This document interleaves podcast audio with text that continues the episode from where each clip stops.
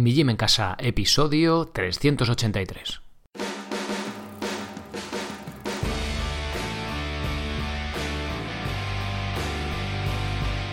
Muy buenas, bienvenidos a un nuevo episodio del podcast de Mi Gym en Casa, el programa, la radio donde hablamos de entrenamiento y de alimentación desde un punto de vista diferente e independiente. Y como no todo en la vida es comer y entrenar, pues también hablamos de minimalismo, estoicismo, estas cosas que tienen más que ver con el cómo vivir. Bien, hoy nos vamos a centrar en entrenamiento principalmente, dudas, vuestras dudas sobre entrenamiento, algo sobre alimentación. De hecho, voy a empezar con ello porque es algo que se suele llamar o que antes había en los periódicos fe de ratas. Es decir, me he equivocado y os quiero decir cuál es el, cuál es el fallo y el problema. Antes os recuerdo que si queréis entrenar conmigo para aprender a entrenar de forma independiente en vuestra casa o en el, parque donde os dé la gana, eh, sin apenas material y sobre todo hago hincapié en lo de aprender. Es decir, una vez que hayáis aprendido, eh, podréis volar solos, cuando os apetezca obviamente, sea cual sea vuestro nivel. Es decir, eh, hay de todos los niveles, ¿vale? Tengo opositores a bombero, tengo señoras de más de 70 años que van entrenando ahí con muy poquito, poco a poco, pero que todos vais mejorando, vais evolucionando. Alguien que llega y en un mes hace ya tres dominadas, otros que cuesta pues igual casi un año, pero poco a poco vamos progresando. No nos fijamos en el de al lado, como nos decían en clase, sino que vamos ahí, pues oye, cada uno con nuestro nivel y nosotros a lo nuestro y haciendo nuestro camino, ¿no? Y la verdad que he de decir que da mucha satisfacción eh, veros avanzar cada uno a vuestro paso, pero ver que vais consiguiendo ahí los pequeños objetivos y la verdad que desde el otro lado, como profe, pues mola mucho, ¿qué queréis que os diga? Y estoy muy satisfecho de, vosotros. Bien, en la semana pasada hemos tenido el, directo que lo hemos hecho con Zoom y la verdad que la verdad que está chulo, os ha gustado los que habéis participado. Ya os digo que esto va, me voy dando cuenta de que va más de ser un grupo no muy amplio que ser aquí unos súper que llegamos a millones de personas, ¿vale? Ni mucho menos pero que los que estemos lo tengamos claro y, estéis bien atendidos. Al final es un proyecto más chiquitito de lo que el, online en principio puede parecer, pero bueno, la verdad que estoy satisfecho con ello y, contento ¿no? de, los que, de los que estéis aquí. Bueno, bueno, vamos ya.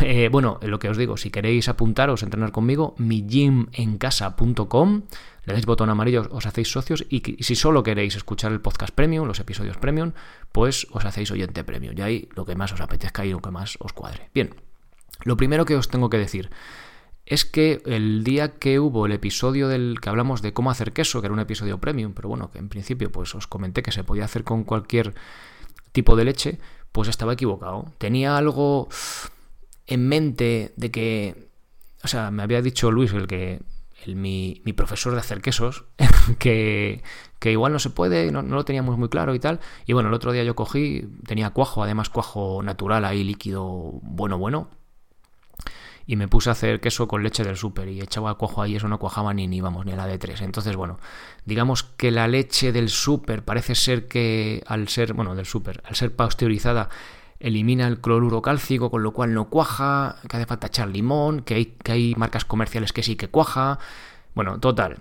En definitiva, si queréis hacer queso en casa, y qué bonito trabalenguas, Cuanto menos procesada esté la leche, mejor. Es decir, si no tienes opción de ir a un pastor que tenga ovejas, que no todos pues vivimos en un pueblo, como me pasa a mí, que puedo ir al pastor ahí y comprar leche, pues si vas al súper, como la mayoría de las personas, pues buscar la leche menos procesada posible. Que, es fresca en vez de pasteurizada, mejor. Es eh, con todo y esto es más probable de que os salga mejor. Pero ya os digo que Incluso hay leche pasteurizada que sí que sale, ¿vale? Entonces, si queréis buscar un poco de información sobre eso en internet, marcas, pero vamos, ya os digo yo que la del Mercadona pasteurizada no sale, que es la que probé yo, y os puedo asegurar que eso no cuaja ni a la de tres.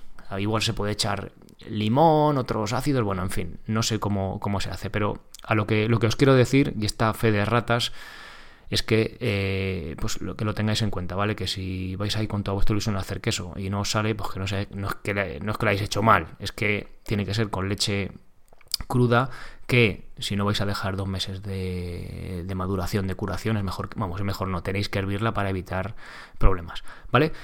Os dejo las notas del episodio, un par de enlaces que explican un poco por qué no cuaja la leche, a, bueno, a, mm, páginas, pues una de cocinero y otra de, expertos en queso, que explica un poco pues el motivo, aunque no está muy claro, ¿no? Pero bueno, en fin.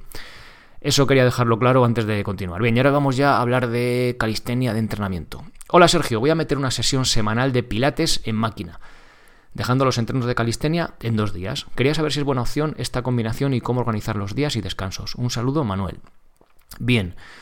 Manuel está con el plan de calistenia básico, es decir, son tres días, bueno, prácticamente todos los planes de fuerza son tres días, en principio hay alguno que son cuatro, luego lo podemos adaptar a dos, como es el caso de Manuel, con su movilidad incluida, es decir, están equilibrados y pensados en la no solo trabajar la fuerza, sino la movilidad necesaria tanto para el día a día como para ese trabajo de fuerza para compensar ciertos aspectos.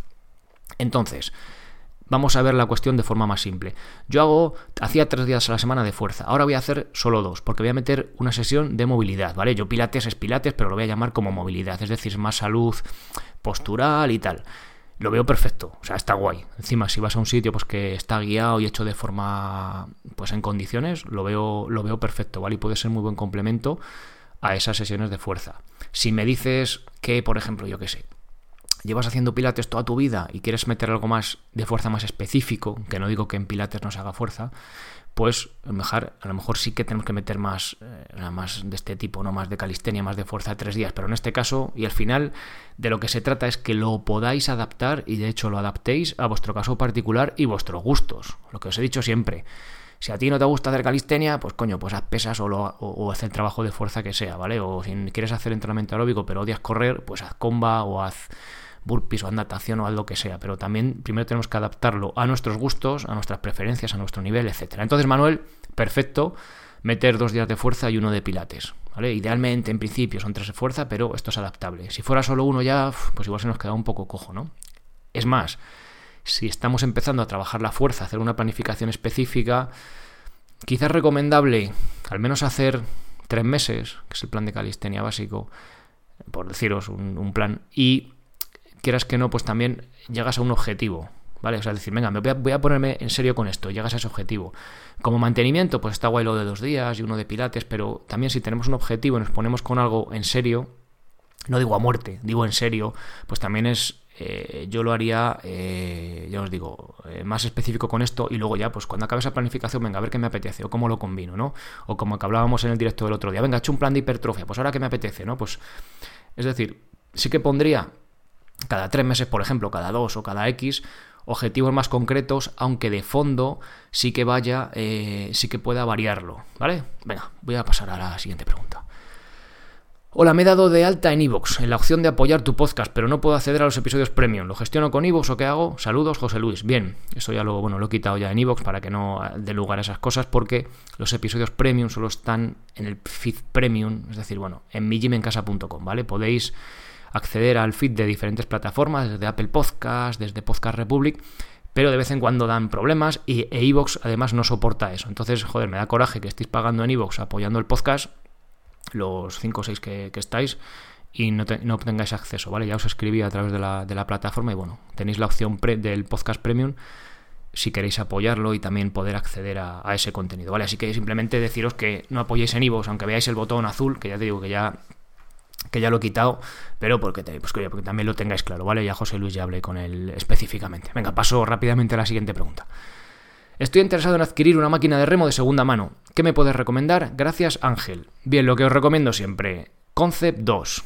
Ya os digo, no me llevo nada porque os compré ninguna máquina Concept 2 de segunda mano, pero mm, es lo que os recomiendo. Lo he dicho un millón de veces. Yo he tenido varios años una máquina que tenía que era el modelo B, que tenía tropecientos años, no me acuerdo, 20 años, o sea, en, el episodio de Remo en casa, bueno, que al final es un artículo, es mi gym en casa, ponéis en Google mi gym en casa, Remo en casa, sale una foto. Una máquina más vieja que la, que la, que la tarara. Y los recambios que hoy en día el modelo nuevo sirven para esa máquina. Con lo cual, si se me estropea esa máquina vieja, súper vieja, con el que puedo remar perfectamente, voy a obtener repuestos. Con esto quiero decir que os compréis la más vieja que encontréis, no, pero en función de vuestras posibilidades económicas que veáis en el mercado de segunda mano. Mira, tengo aquí el Wallapop abierto ahora mismo. A ver, hay algunas que cuestan como más que nuevas y dices, joder, pues vaya, vaya negocio, ¿no? Pero hay algunas, pues tenéis, fijaos, 650 euros. Aquí veo una que está en la caja 750. A ver, es un precio alto, pero joder, es que es un cacharro que dura un montón. Yo os digo, ya tengo una, yo compré ya por fin la nueva, lo digo de vez en cuando, hace más de un año. No sé si llevamos en casa más de 700 kilómetros entre todos. La verdad que es una, es un cacharro que a mí personalmente es la única máquina que tengo y me, y me gusta mucho. Ya os digo, no es por hacer publicidad, pero es que es un cacharro que trabaja cuerpo completo y, y está bien. Y os recomiendo sí que pillar una de esas de segunda mano. Otro día me decía un compañero, joder, mira, hay una máquina de remo en el Lidl por 300 euros. Digo, pues es que gástate un poco más y aunque sea cómprate la de segunda mano de la otra, ¿vale? Pero es mi opinión. O sea, podéis comprar la del líder perfectamente y será parecida, pero no sé. Yo, mi experiencia durante varios años es, es que tiraría a esa máquina que sé que es como un estándar de, calidad y ya os digo, joder, sí, joder, que es más cara o que una elíptica o que otro tipo de, o una bicicleta de esta de, de spinning.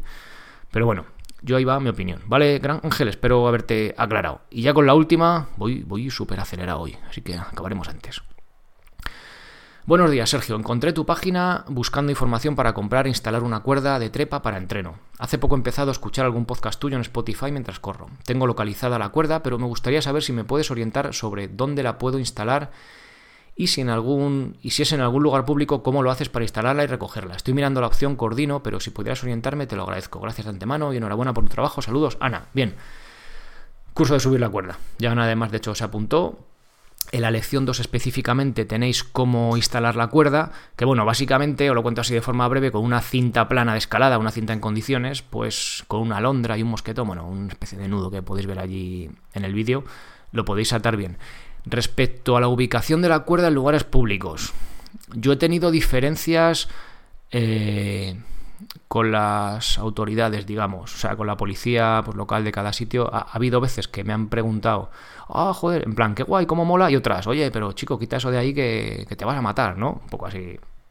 O sea, nunca me ha multado ni he tenido ningún problema, pero entiendo que es un poco, eh, obviamente, a ver, no ves a poner debajo de, no sé, en un puente de una autovía que pasa por debajo de la carretera hacerlo, ¿no? Obviamente. Yo, de hecho, el curso que tenéis ahí está grabado en, un puente, ¿vale? Que por arriba pasa una, una nacional, puedes acceder ahí sin, sin, exponerte para nada a la carretera y abajo es el campo, o sea, no hay circulación y no hay ningún tipo de peligro para, para nadie, con lo cual, pues oye, no, no, he tenido ningún problema. Pero otras veces que lo he hecho a lo mejor en un, pues en un, en un pueblo, en una pequeña ciudad, ya os digo, a veces que pues hay gente que te pregunta tal y como que es algo chulo no ver un tío ahí haciendo un poco el mono e incluso la policía pues oye qué haces tal y de siempre de buenas maneras no tiene ningún problema. Y otras veces que me han dicho oye mira quita eso porque puede ser peligroso que yo también entiendo no entiendo que no habrá una normativa específica para para instalar cuerdas en, en, en los sitios pero bueno ya os digo como recomendación, a ver, obviamente eh, la instalación que esté bien hecha, porque si subimos una cuerda de 6 metros y medio, pues de hecho estará por lo menos a 7 la altura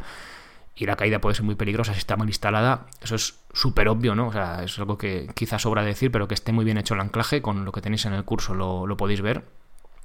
Que el sitio donde lo sujetáis sea una cosa fuerte, o sea, no una cosa que sea un poco de chichina, bueno, o sea, un pilar de un puente o cosas que diga, mira, esto no se va ni, ni vamos, ni aunque cuelgue de aquí un coche, ¿no? O sea, una cosa que sea fuerte y luego pues obviamente que sea un si es un sitio un poco escondido mejor porque así oye si te vas a poner en la calle mayor de donde vivas con la cuerda pues seguramente alguien llamará y dirá chico quítate de ahí que, que es un poco peligro no pero si vas a un sitio un poco escondido yo Personalmente no he tenido, ya os digo, problemas. Como mucho, una vez me, hicieron quitarla y ya está. Pero vamos, que no. Ya os digo, son cosas un poco ya anecdóticas y un poco frikis. Si tenéis acceso a un polideportivo que ya la tiene instalada, mejor, ¿vale? Tampoco hace falta que estéis por ahí instalando cuerdas, pero la verdad que si vivís en una zona, pues como yo, rural o así, queréis tener la cuerda y no tenéis un garaje, bueno, obviamente no tenemos garajes de 6 metros, ¿no? Yo donde grabo el curso es en el exterior para poder eh, desarrollar pues la cuerda completa, ¿no? De 6 metros y medio. Entonces, bueno, eh, respecto a cómo instalarla, lo, tenéis, lo tienes, Ana, bueno, ya lo sabes, en el curso de subir la cuerda, la, la lección 2. Y ya os digo, pues tener sentido común en cuanto a la instalación, ¿no? no solo de que sea seguro, sino que también, pues oye, no moleste a nadie, ni, ni, ni sea peligroso, ni, ni, busquéis problemas, ¿vale? Pues nada más, hasta aquí el, el programa de hoy de dudas. Eh, Últimamente hago menos episodios de dudas porque como las resuelvo, principalmente las dudas que me llegan son de los socios, aunque resuelvo a cualquier persona que me las, que me las hacéis llegar. Y va un poco esto a reones. Últimamente han venido, han venido un montón, pero sobre todo, como son de los socios, las, respondo en los directos, que el otro día tuvimos 13 preguntas. Entonces, pues lo dejo ahí, ¿vale? Como hacemos eso. Las que no sois socios sí que las respondo aquí en el, en el podcast. Entonces, bueno, si me, si me mandáis más, pues habrá más episodios de dudas. Y si van llegando menos, pues en función de cuando lleguen yo saco el episodio. Bien, nada más, os recuerdo que podéis escuchar este podcast en mijimencasa.com y ya está en todos los lados, en Spotify, en el Apple Podcast, en el Google Podcast, en el Evox, yo que sé, en todo por ahí, todas las plataformas que existen. Así que buscarlo si os gusta y os apuntáis.